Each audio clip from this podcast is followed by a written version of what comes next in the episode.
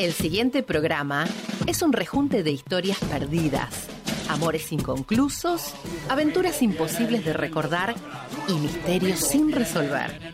Los de atrás. Conmigo vienen, vienen los de atrás, los de atrás vienen conmigo, vienen los de atrás. Preguntas sin respuestas de bolsillo, archivos guardados en la memoria, una constante refutación de metáforas de escritorio, una perpetua batalla contra los vendedores de ilusiones, anhelando algún milagro de barrio. Los de atrás. Yo no soy blandito, yo no me quito, tampoco me criaron con leche de polvito. Un equipo preparado para hacerte la segunda cuando en la última vuelta perdamos la sortija de la felicidad. Los de atrás. Información chequeada, notas al pie, comillas rebeldes, letras en negrita, entrevistas antes del ocaso. Los de atrás. Y se enciende la luz. Nuestros artistas ya están sentados. Por favor, tengan la amabilidad de no moverse de su silla, porque esto recién comienza. Bienvenidos a los de atrás. Una forma distinta de hacer periodismo. El héroe de una nación es el terrorista de su oponente. Conmigo vienen, vienen los de atrás. Muy buenas tardes a todos y a todas, sean bienvenidos a un nuevo programa de Los de Atrás acá en la Radio Pública del Oeste. Esperemos que estén muy bien, que estén disfrutando de este domingo fresquito pero con un poquito de sol. Eh, y nada, les invitamos a que nos acompañen en este programa del día de hoy. En la mesa está, nos está acompañando Mónica García. Hola Mónica, ¿cómo estás? Hola, ¿cómo estás, Brian? Hola, Licha. Hola a toda la audiencia. A mí me toca venir en momentos duros, así que vamos a aprovechar el espacio para encontrarnos, pensar, eh, tratar de des- desenmascarar algunas maniobras y algunas cuestiones que nos llenan de angustia eh, y que hacen que sentam- la gente sienta por momentos que su vida está retenida o tironeada por eh, intereses contrapuestos. Eh, así que bueno, aquí estamos. Bien, porque sí, hoy vamos a estar hablando dos temas principales. Lo que viene pasando en la semana, el fin de semana, la, la imagen con la que estamos eh, promocionando el programa en redes, trae una pregunta que es el regreso de la épica. Porque toda esta situación que ocurrió en torno a el pedido de, del fiscal Luciani en la causa vialidad de los años de prisión y la, y la inhabilitación para la vicepresidenta, que es un pedido, eso es lo que hay que entender. O sea, es un pedido, no es algo que ya eh, va a ser, ¿no? Por un lado. Eh, por el otro, esta cuestión ya casi de, mística de los militantes yendo a congregarse a la casa de Cristina, a, a hacer esa vigilia en la, en la casa de la vicepresidenta. Eh, eso por un lado. Y por el otro lado, que en el segundo bloque y también en el tercero lo vamos a estar tratando con Pablo Meriquio, apariencias, ¿no? Eh, otra cosa completamente distinta, la- los dichos de eh, Cormillot acerca de las chicas, eh, no me acuerdo si textualmente se ha dicho las chicas gorditas o gordas, no me acuerdo bien. Sí, ma- marcó un, un peso, digamos, 120 kilos, ¿viste? Ah, ahí está. Y el favor que te puede hacer un varón si estás en forma o no, una, una burrada. Claro. Igualmente, quiero aclarar algo, me parece que el tema de las apariencias no solo puede centrarse en los dichos de, de Cormillot, No, eh, sino en todo lo que parece, ¿no? Cómo, cómo la realidad termina pareciendo, siendo una construcción. Exactamente. Y que depende del ejercicio que hagas para leerla o analizarla, vas a tirar para un lado o para el otro. Exactamente. Así que vamos a tener estos dos grandes temas eh, en este programa. Muchísimo contenido, muchísima información. Así que quédense, recuerden nuestras redes, arroba LXS de Atrás Radio, LXS de Atrás Radio. Ahí nos, eh, nos encuentran, eh, ven todo el contenido que tenemos ahí. eh, y recuerden también nuestro Spotify, que ahí estamos cargando los últimos programas, tanto de acá de la radio pública como de la edición que hacen los chicos en Radio Éter los martes. Antes de arrancar, eh, vamos primero con las noticias y al final del bloque vamos con, lo- con los audios, porque me parece que es más importante Dale. lo que, lo que estuvo pasando, ¿no? para hacer un repaso muy rápido, el día de ayer, la policía de la ciudad puso un vallado en, las inmediaciones de la casa de la vicepresidenta, ¿no? Eh, pleno Recoleta. Que es eh, la cuestión, claro, de los vecinos de Recoleta que como que se sienten incómodos, por supuesto, con la presencia de los militantes. Y el gobierno de la ciudad de Buenos Aires intentando mm, mantener cierta distancia, ¿no? Eh, en algún momento nos vamos a sentar bien a ver y a analizar todo lo discursivo de... No, lo discursivo, es terrible. Es terrible. Eh, a ver, em, si me permitís, Brian. Adelante. Eh, yo creo que hicieron una lectura absolutamente errada de lo que eran las posibilidades que tenían. Aprovecharon una discrepancia o una fractura, como se quiera decir, entre el presidente y la vicepresidenta. Eh, creyeron que la gente estaba totalmente metida en el tema de esta diferencia, de la inflación, del costo de la vida, que de hecho nos preocupa a todos. Totalmente. Y pensaron que era el momento oportuno para mandarse esta operación. Y despertaron al león le erraron al cálculo de una manera terrible. Recomiendo un artículo de hoy de página 12 sobre eso, despertaron al león. Eh, y salió la militancia. Eh, hacer el aguante. Exactamente. Hacer el aguante de la manera que corresponde, pacíficamente, eh, pero creo que fue una cosa absolutamente armada con la intención de destruir a Cristina Kirchner y a lo que ella representa. Yo hoy tuve oportunidad a la mañana de mensajearme con Mayra Arena eh, para hacer esta, esta interpretación de lo que pasaba y ella me escribió algo que quiero leer tal cual. Lo popular puede pasarse por arriba, incluso aunque sea gobierno. Cuando ellos dicen los argentinos, no incluyen a nadie que se sienta pueblo sienten que este país les pertenece, aunque lo desprecian, por eso no toleran ver a alguien apropiándoselo. Me parece de una genialidad, de una síntesis, porque aparecen las palabras que yo escuché ayer. Yo hice el ejercicio, después se lo voy a comentar a Pablo. ¿Te acordás en el programa que estuve, donde él decía que mira a la canosa C5N? Bueno, ayer yo me puse a mirar TN y C5N. Si yo fuera familiar de Alfredo Leuco, digo, apáguenle el micrófono, sáquenlo a mi papá o a mi marido o a mi hijo de ahí. Sáquenlo. La bestialidad con la que hicieron circular cinismo, patología, victimización, psicópata, es de una imprudencia que pocas veces vi en gente que maneja los medios. Y después, por el otro lado, ver los camiones con los volquetes, con las piedras provistas por el gobierno de la ciudad de Buenos Aires, provistas por el macrismo, como diciendo pasen y sírvanse muchachos. Totalmente. Y empiecen a los piedrazos. Esto fue lo que pasó, esto es lo que yo leí de lo que sucedió.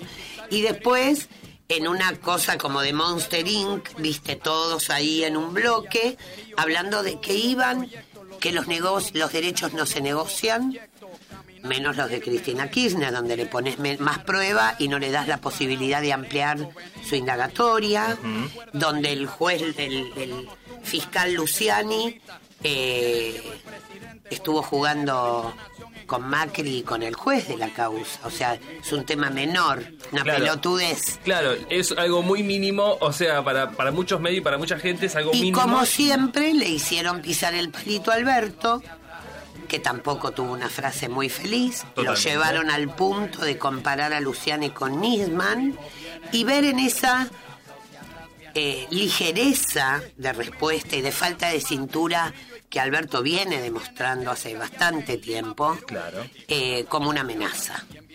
Eh, por eso digo que a veces los buenos y los malos no están todos del otro lado, los tenemos adentro.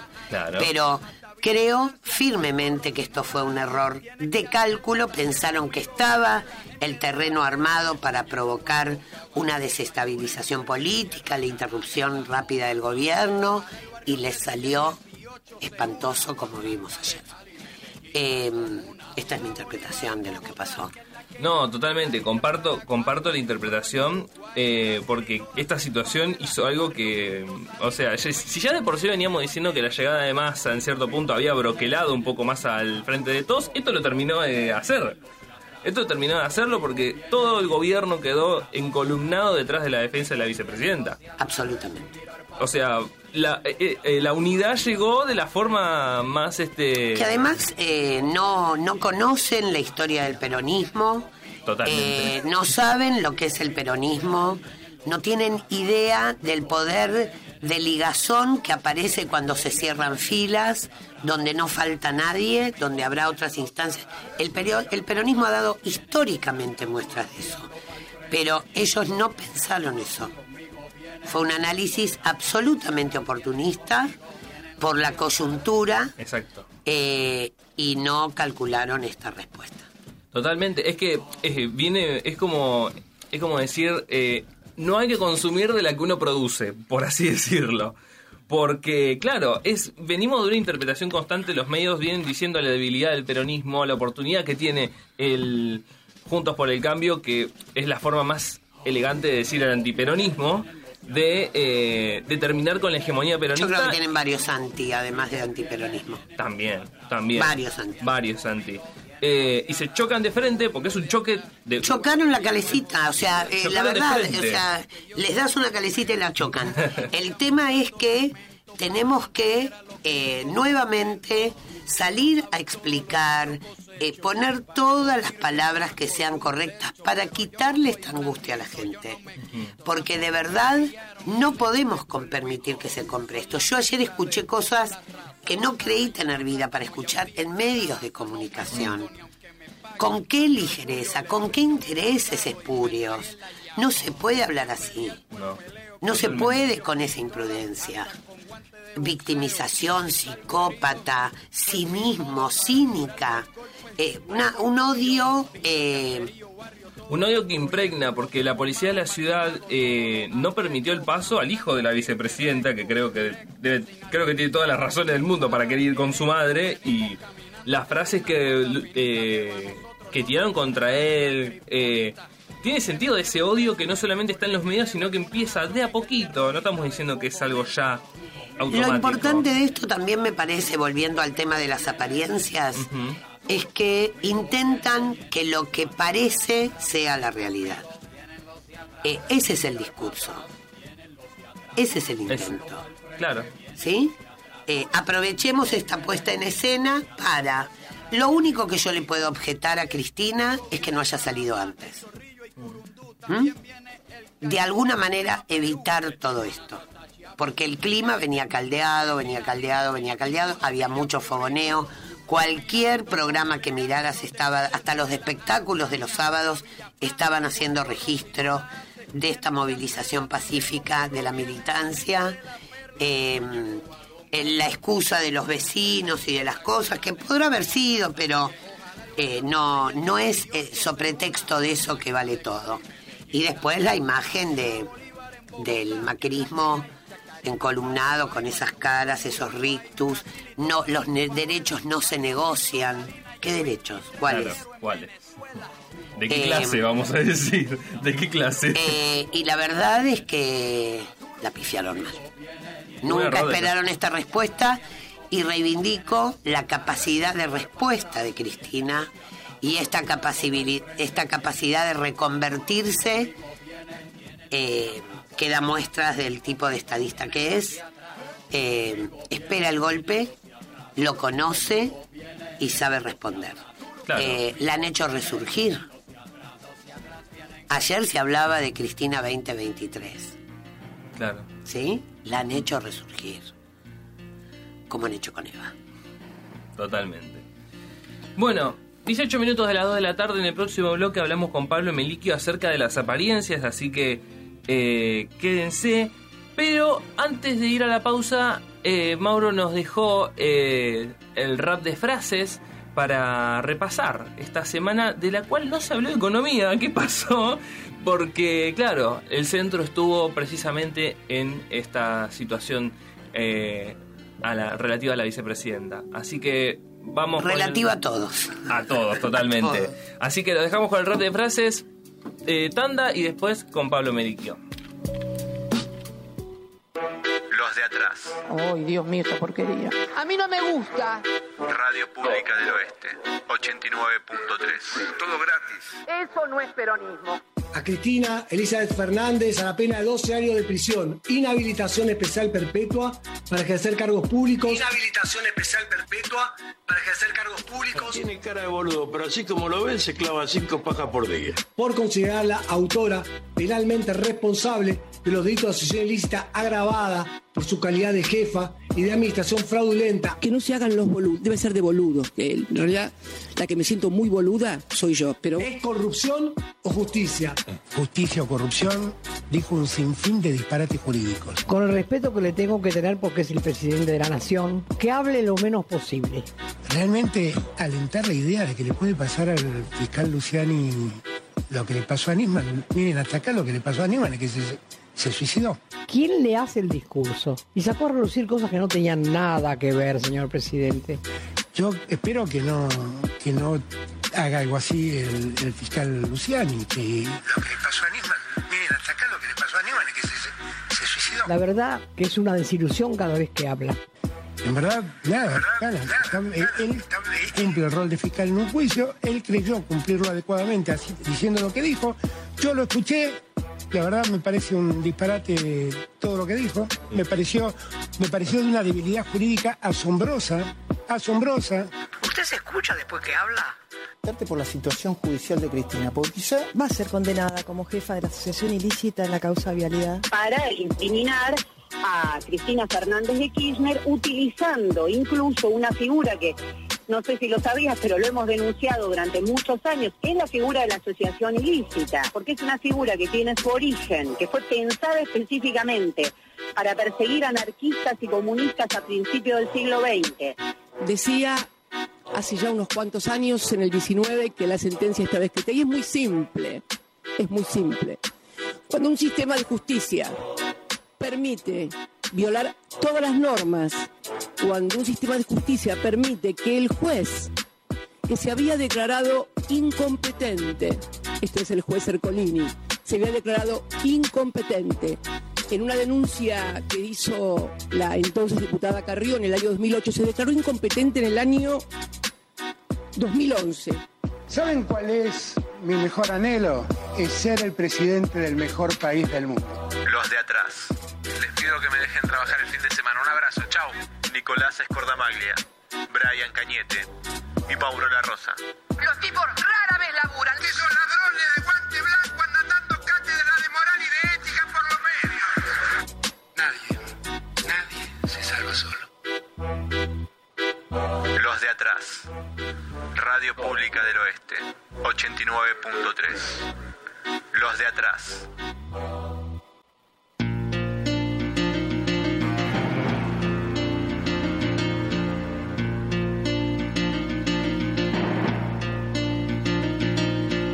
Cuando se descubrió que la información era un negocio, la verdad, dejó de ser importante. Los de atrás. Periodismo sin candados.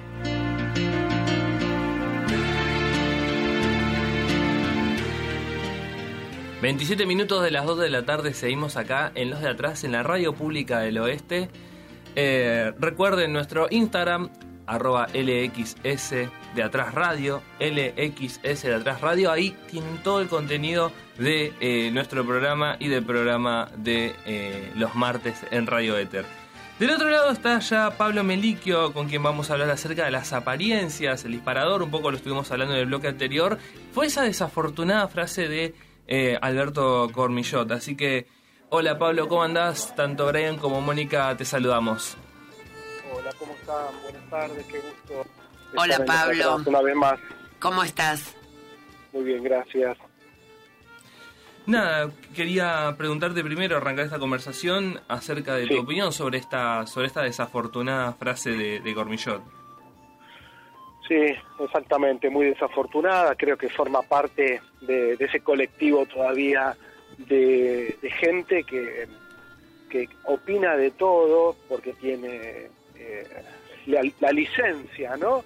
Eh, en, en este caso, un médico con muchísimos años de circulación, especialista por sobre todo en las cuestiones en las que termina cometiendo ese fallido o, o esa ideología más que fallido Sí, tan totalmente. lamentable, pero forma parte de, de ese colectivo todavía de, de profesionales en este caso que, que deberían hablar solo de, de su digamos de su ciencia, ¿no? En este caso cómo bajar de, de peso, las consecuencias que tiene en los trastornos alimenticios en, en la salud, y terminan hablando de cosas que no tienen que hablar y, y terminan lastimando, eh, por sobre todas las cosas, la- el campo emocional de la gente, porque en este caso la, la frase eh, implica dos cuestiones. Una, eh, esto de gordita, ¿no?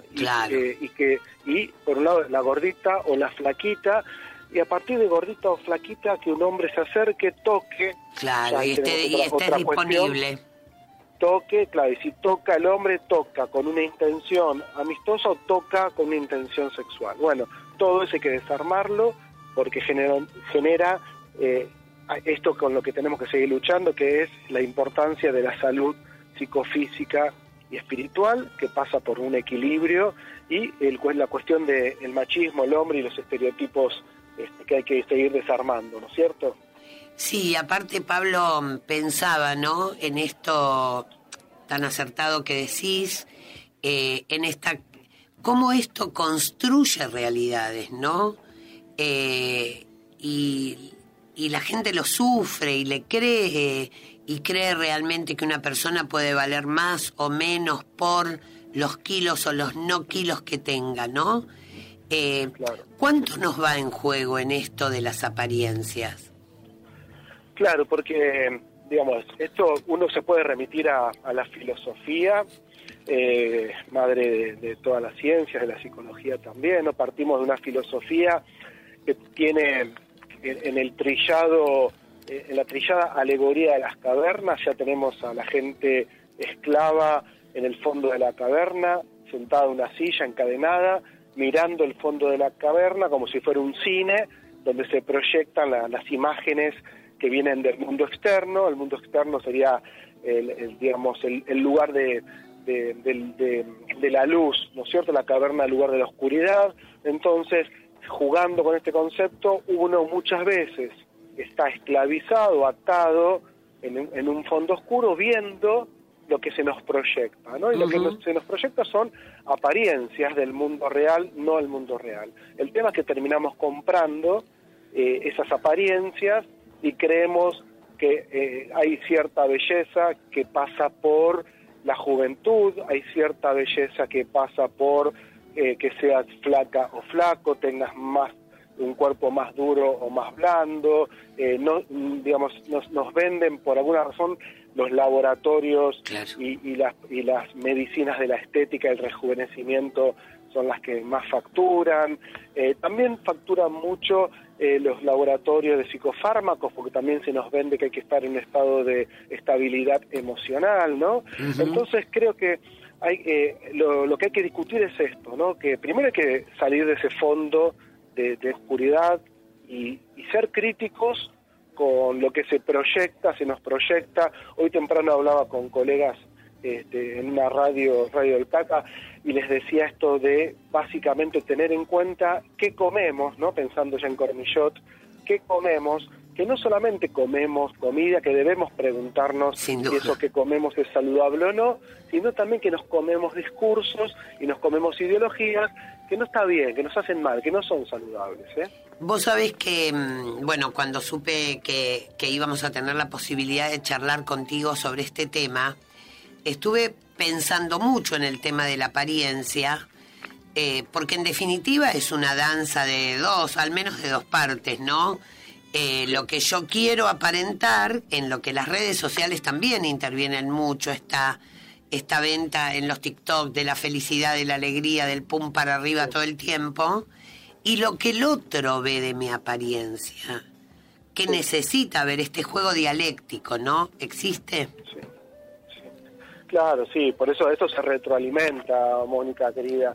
Eh, tenés, eh, digamos, eh, un, un- de alguna manera, eh, es como la violencia, ¿no? La Claro. violencia, eh, el violento va a encontrar a una persona vulnerable y la persona vulnerable entra en ese circuito de violencia y no puede salir porque se cree eh, ese discurso, el perdón, la luna de miel, cree que la persona va a cambiar y, Sí, y sí. termina en un femicidio esto. Entonces, creo que hay que tener en cuenta que eh, la, la- el- la apariencia es eso, ¿no? Es, es un aspecto, ¿no? No está mal conectar con el mundo, digamos, si yo me presento físicamente ante vos, te, te vas a fijar cómo estoy vestido, si mi, si mi cara denota eh, tristeza o alegría, Ujú. eh, cómo me muevo, cómo- sí, vas a empezar a tener una primera aproximación, pero no va a definir quién soy como, eh, eh, digamos, ese aspecto físico o esas emociones primeras. Hay que romper también con esos prejuicios, ¿no? A lo mejor eh, pens- pensemos, por ejemplo, cuando en, en la calle aparece, si te toca el timbre un, un muchacho morocho con una gorrita eh, y ropa deportiva, eh, ya decir me va a pedir o me va a afanar. Y a lo mejor no, es una persona que está tocando el timbre porque se confundió de casa. Tal cual. Eh, si aparece una persona de traje con un, no sé, con, con un portafolio y, y- y unos sobres, quizás vas hasta la puerta porque supones que es una carta o es alguien que te viene a, a vender algo, no sé, que no, no- o, no- o- o no a pedir. Hay mucho de la apariencia que hay que, que- que ir desarmando y se retroalimenta por esto mismo que decía, ¿no? Porque estamos muchas veces esclavizados a esos estereotipos, A ese otro. ideología. Hoy decía, bueno, si, la- si, el- si aparece en televisión y yo miro TN y van diciendo que Cristina es chorra y yo no soy crítico de este sistema, voy a salir diciendo que Cristina es chorra, pero porque lo dice TN. Porque en Entonces, definitiva, lo que comemos. pa- que lo que nos comemos, ¿no? Los que nos quieren hacer comer. Vos sabés que, Pablo, eh, eh, hice el ejercicio que vos propusiste la otra vez cuando mirabas Canosa, ¿te acordás? Hice 5N. eh, y realmente quedé espantada, ya volviendo al tema de la apariencia, en lo que, en esta construcción que es la realidad y el ejercicio que desde los medios, desde los que tenemos la posibilidad de conectar con muchas personas, con niños y adolescentes en mi caso, tenemos que asumir. Eh, ayer me quedé impactada, Pablo, con ese No, ejercicio. está bueno eh, que hayas tomado eso, Mónica, porque yo es un sano Sí, ejercicio lo tomé. escuchar distintas voces, ¿no? Lo tomé, me Escuchar espantó y la ligereza, hablábamos en el primer bloque con Brian, con el que empecé, eh, las palabras que se usaron, ¿no? Psicópata, cínica, victimización, el populismo desde el peor lugar. Eh, Y realmente digo, ¿cuánto trabajo tenemos? No hay una realidad, hay una construcción de esa realidad intencionada. eh, el discurso vacío por otro lado, ¿no? De vamos, los derechos no se negocian, decía la reta, claro, los, los tuyos, los, los del otro los puedo pasar por alto y si es popular, mejor, lo paso por arriba. Eh, cada cultura, cada época crea sus mitos sociales, Pablo. Sí, ca- cada época construye sus, eh, sus ideas, sus ideologías. Cuando, cuando fumar era un placer, como dice el tango, eh, eh, habían propagandas de televisión donde volvamos a las apariencias y las imágenes, deportistas y actores y actrices. Eh, fumaban y Para pertenecer, claro, el Claro, nivel. tenía que ver con la sensualidad, con, con el machismo, esto de fumar, ser macho, eh, se fumaba dentro de los colectivos, en las aulas, En los aviones. En la Facultad de Psicología, donde los profesores y los compañeros y compañeras fumaban, yo no fumaba, y no se hablaba nada de, de lo que afectaba a la salud del fumador, pero también al fumador pasivo. Entonces creo que hasta que se descubrió y se empezó a, a luchar a favor de la concientización, con- ahora en, la- en las- en los atados de cigarrillos, volviendo a las apariencias, hay imágenes, imágenes que tienen que ver con cáncer de pulmón, con chicos con, digamos, con, Con bebés afectados por el cigarrillo de su mamá. con- Exactamente. Entonces creo que hay ciertas imágenes y ciertas apariencias que pueden ser ordenadoras. Ahora se aprobó la ley de etiquetado frontal, entonces uno puede comprar un producto dentro de poco y va a decir realmente qué elementos tiene, ¿no? Antes vos te comprabas eh, la marca de cereales, entre comillas cereales porque no eran cereales, que tenía un tigre en la tapa y creías que ibas a comer cereales sanos Y que era ibas a convertir en un tigre. claro. Y era azúcar, harina y aditivos, es decir, para una dieta saludable diaria no sirve para nada. Entonces, las épocas y el poder y las eh, economías construyen y destruyen subjetividades. Y uno tiene que tener cuidado con eso, ¿no? No- si no quedas destruido ante eh, una apariencia. Y bueno, creo que hay que trabajar con la verdad de ser, y la verdad de ser no pasa por la apariencia, pasa por, por, por, por una interioridad, ¿no? Lo que, lo que lo aparente es lo aparente, lo dice la palabra, no es aparente. Si, si nos tomamos un tiempo, eso aparente puede mostrar eh, una verdad eh, más este, profunda que lo que Más se dio inicialmente, ¿no? Bueno, estuve trabajando bastante, Pablo Meliquio, y busqué sobre el complejo de Eróstrato, que lo desconocía, pero totalmente, y me interpeló mucho porque eh, arranca en la formación de los niños, ¿no? Como un chiquito ah, capta rápidamente que hay buenos modales, que hay buenas formas, que son premiados familiar y socialmente, qué educadito que es, cómo se comporta en la mesa y pipipi, papá. Y este niño va creciendo con esta cosa de mostrar corrección, que no desprecio, obviamente que no. El tema es cuánto estamos dispuestos a parecer para eh, ser valorados por el otro, ¿no? Claro. Eh, Sí, sí, sí. Bueno, eh, eh, a ver, eh, inicialmente necesitamos constituirnos desde la reproducción de, de discursos, por eso hemos sido hijos e hijas y hemos alegrado a nuestras madres y padres diciendo mamá, papá o dos más dos, o dos más dos son cuatro. Es decir, la reproducción de discursos inicialmente tiene que ver con la aprobación del otro y del amor. Sin duda. Es decir, necesitamos eh, la la reproducción y la memoria para pertenecer. Después viene la, marav- la maravillosa etapa de la adolescencia que es eh, la revolución, la crítica, ¿no? la crítica social, la crítica a los discursos. No es casual que en el mundo las grandes movidas, de hecho, por ejemplo, eh, lo que tenga que ver con, no sé, con el tema de las sustancias, cuáles son sustancias tóxicas o no, Claro. el tema de la ley de aborto, feminismo, eh, por sobre todo son nuestras juventudes que empiezan a ayudarnos a tomar conciencia de, de qué, qué- qué hemos, qué hemos memorizado y repetido sin ser críticos. Así que creo que esto es importante, ¿no? Cuando si, si hoy ponemos el foco en las apariencias es ojo que tomamos por real cuando es relativo en, en- en su apariencia, ¿no? Eh, seamos críticos y analicemos un poco más eh, lo que nos comemos, ¿no? Tal cual. Estamos hablando con Pablo Meliquio, psicólogo. Eh, Pablo, te, te pedimos si te podés quedar del otro lado de, de- del, del teléfono que tenemos que hacer una tanda y en un ratito seguimos dejándote esta pregunta. Eh, ¿Qué tan reales podemos ser si todo a nuestro alrededor, redes, medios, eh, construyen nuestra imagen, nos construyen nuestra imagen? ¿Nos esperás? Dale, sí, no hay problema. Muchas gracias. Vamos a una tanda y después seguimos con más de los de atrás.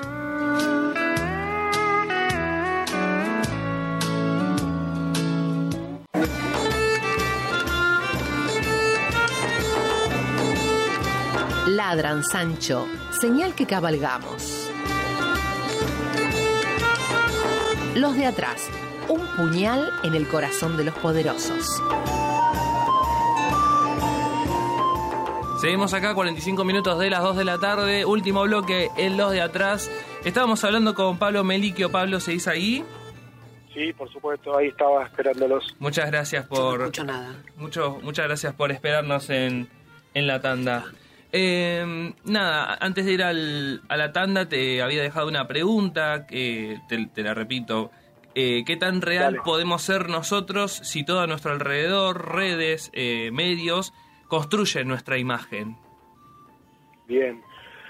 A ver, tomando el tema de las apariencias, que es el disparador de- del programa de hoy, yo creo que la, la apariencia, eh, de hecho la virtualidad puede ser también parte de esa apariencia, lo que vemos en televisión, lo que vemos en las redes sociales, eh, podemos pensar que hay un una primera aproximación a la realidad, que es la apariencia, eh, que siempre es incompleta y, y superficial. ¿eh? Eh, diferenciarlo con eh, el acceso a una verdad real, algo mucho más profundo que lo es producto de no comerse inicialmente eso que solo fue aparente. Muchas veces lo aparente con el tiempo se puede hacer verdad profunda, pero formamos parte de un imaginario colectivo que se instalan eh, verdades que no son y que son eh, en apariencia verdades. Entonces, me parece que es eso, que es saber tener en cuenta ¿eh?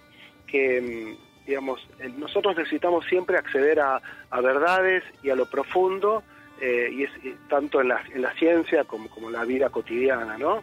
Entonces, com- como decía antes de la tanda, es no comernos rápidamente eh, el, el imaginario, lo que se impone, lo, lo aparente, esas apariencias, esos discursos que buscan eh, básicamente, eh, creo yo, instalarnos de un lado o de otro de, de una grieta que cada vez es más profunda, ¿no? Sí, y que en definitiva eh, quería preguntarte sobre cómo fue tu lectura o lo que viste ayer en los medios, Pablo, con toda esa jornada aparentemente... Mira, ah, yo, yo creo que tendría mucho cuidado con eh, lo que generan eh, algunos líderes, algunas personas.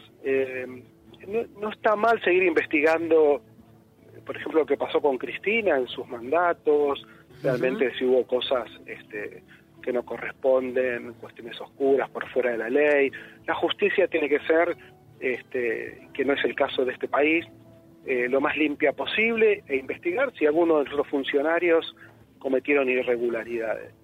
Pero yo creo que la gente que fue a apoyar a Cristina, eh, digamos, es una parte, es una parte muy fuerte que, eh, que tiene pasión por lo que escuchaba y veía, pasión por eh, el kirchnerismo, por sobre todo por Cristina, que no es lo mismo que las ideas ¿no? del kirchnerismo o del, o del peronismo. A mí me parece que se está queriendo defender a, la líder eh, que más eh, moviliza en estos tiempos. ¿no? Tenemos una líder política que, que es la única que moviliza multitudes por fuera ya de, del ejercicio de la presidencia, ¿no? porque está en una suerte de vicepresidencia, en una clara diferencia con respecto al presidente. Estamos en un momento muy sensible donde también hay una, una grieta en el mismo gobierno y en el mismo peronismo. Es un momento muy complejo. Eh, cuidado, yo digo eso, cuidado. Una cosa es apoyar eh, a, a- a una persona, a un personaje, a, a una, a una referente, a el amor que generan a veces los líderes en lo que sea, desde políticos hasta de otras, este, de otras esferas. Y diferente es ser eh, críticos con, con un sistema que está haciendo realmente, no está funcionando, hay mucha pobreza, mucha violencia, hay que seguir trabajando con un ordenamiento social que, que estamos lejos, ¿no? Y el acting desmedido en algunos medios, ¿no? O sea, la... Sí, to- sí, sí, sí, todo Eh, potencia la grieta. con mucho daño. ¿viste? Con mucho daño. Mucho daño, ¿no? Si es chorra, si no es chorra. Si es eh, psicópata, que- si es cínica, si... Sí, sí, sí. Una cosa de una ligereza enorme. Eh, ¿Vos crees que hubo en esto, eh, coincido plenamente con vos, Pablo, en que obviamente que uno pretende como ciudadano, como persona de trabajo, como persona honesta, que las cosas se investiguen. Ahora, ¿no crees que hubo un error de cálculo en subestimar? O sea, yo creo, mi lectura es, ¿no? De que han hecho una un cálculo apurado, pensando que la gente está solamente preocupada por la inflación, por el trabajo que de hecho lo está, por la pobreza que de hecho lo está, y salieron con este ataque de una manera desmedida. No, yo creo que sí, pero igual hay 50 millones, ahí no hay, digamos, hay una, una parte muy, eh, muy acotada de lo que es la sociedad, hay muchas personas que no apoyan ni a Cristina, ni a este gobierno, ni a Néstor, mucha gente, en el- porque pensemos de manera más federal, ¿no? La gente que se acercó a Recoleta es la gente de, de Capital y Conurbano, que apoya a, a la- a Cristina, la vicepresidenta.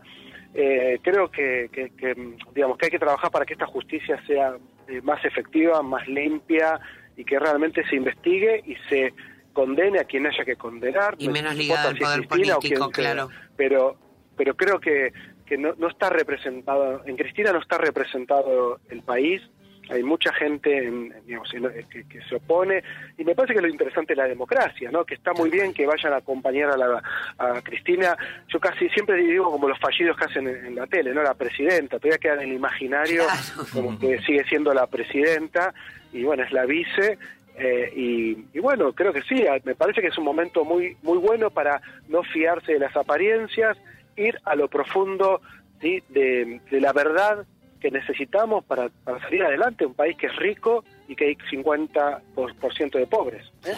Claro que sí. Totalmente, totalmente. Eh, Pablo, para, para cerrar, eh, una, una pregunta que nos manda nuestro productor y amigo Nico. Eh, Un abrazo a Nico, querido Nico. un abrazo le mandamos a Nico. En el amor, ¿es, ma- ¿es válido mentir un poco, aparentar algo para conquistar? Qué raro. Y no te mandó Arjona de pedo, mira. Qué grande. Mira, Nico, esto para hablarlo Insistente el muchacho. En la próxima, en, en el próximo programa vamos a dar un lugarcito al amor y las apariencias. Yo creo que inicialmente uno va en búsqueda de apariencias, te pones la mejor picha, eh, el mejor perfume que puedas, usar las mejores palabras posibles. Sos eh, todo vas- tolerancia, comprensión, hay- hay amplitud. encuentros, el primer encuentro diría que los primeros encuentros son de las apariencias y está bien, ¿eh? se entra por, por, por, por lo que se ve, se entra por la piel, se empieza a entrar por esas zonas que empiezan a ser después misteriosas, que es lo más lindo del amor, pero inicialmente es, es lo que percibimos en esas, en esas primeras cuestiones que hace que, esa, que ese sujeto se recorte por, por encima de, de otros y otras. ¿no? Sí, en definitiva que, esa eh, etapa de enamoramiento y de seducción que es necesaria en todo inicio de cualquier relación, eh, no deja de ser una distorsión de ciertas realidades, ¿no? Claro, mentimos. Ver, Mentime si no que me gusta. mentimos- si vas a si mentir, no es que- mentime. Claro, si no es que mentimos un poco, eh, no decimos todas las verdades, porque de movida creo que podés alejar al, al- otro, a la otra, si salís con todas tu neurosis, con las cosas no resueltas, con lo que te hace mal en el amor. Eh, creo que al principio uno se pone su mejor traje, su mejor sonrisa eh, y busca el lugarcito más lindo para ir a tomar una cervecita y por eso el enamoramiento de alguna manera es una pérdida de la realidad, ¿no? Claro, claro que sí. Y de esa realidad aparente.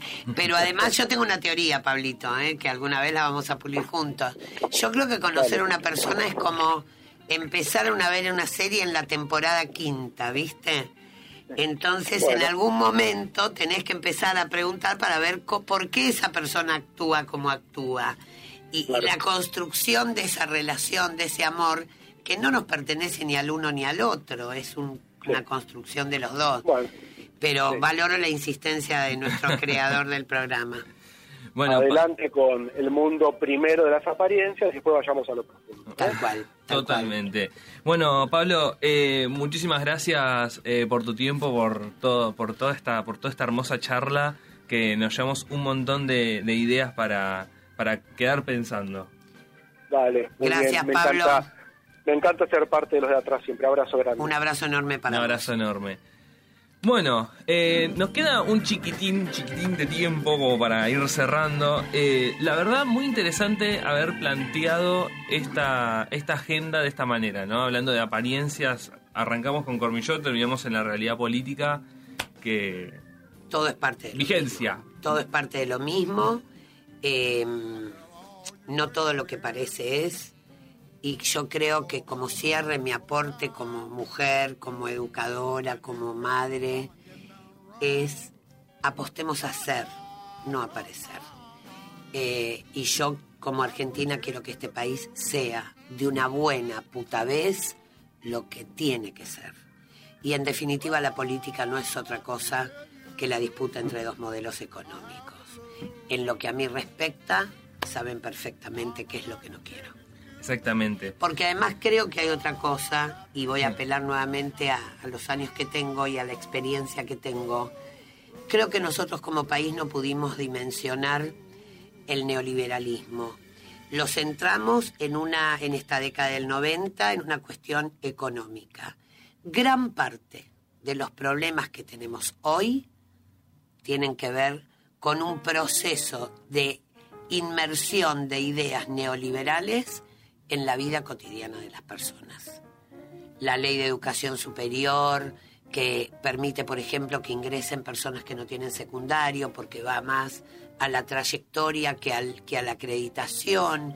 Creo esta cosa de pizza con champán, esta venta de glamour y sensualidad y sexualidad, que la verdad tenemos consecuencias hoy de eso, no se ha hecho pelota.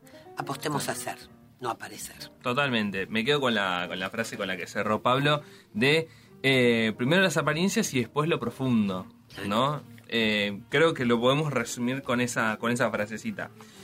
Eh, 57 minutos de las 2 de la tarde, quedan 3 minutos para las 3. Nos vamos retirando. Agradecer a nuestro operador Lisandro Pisana que hace de este programa una, una maravilla. No un- parece, es, es el es. factotum de esto.